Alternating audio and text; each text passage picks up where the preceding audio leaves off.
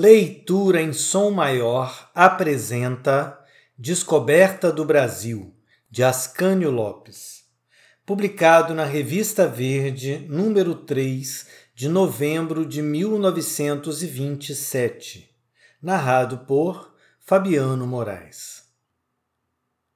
Descoberta do Brasil.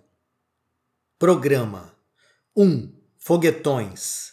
2. Alvorada pela Banda Musical 3 de Maio. 3. Missa com sermão obrigatório e leilão no final para as obras da Igreja. 4. Passeata do Batalhão Escolar e Sessão Cívica no grupo local. 5. À noite, na sede do Grêmio Literário Cultores das Letras, o senhor Pacífico Montes discorrerá eruditamente sobre o acaso da descoberta.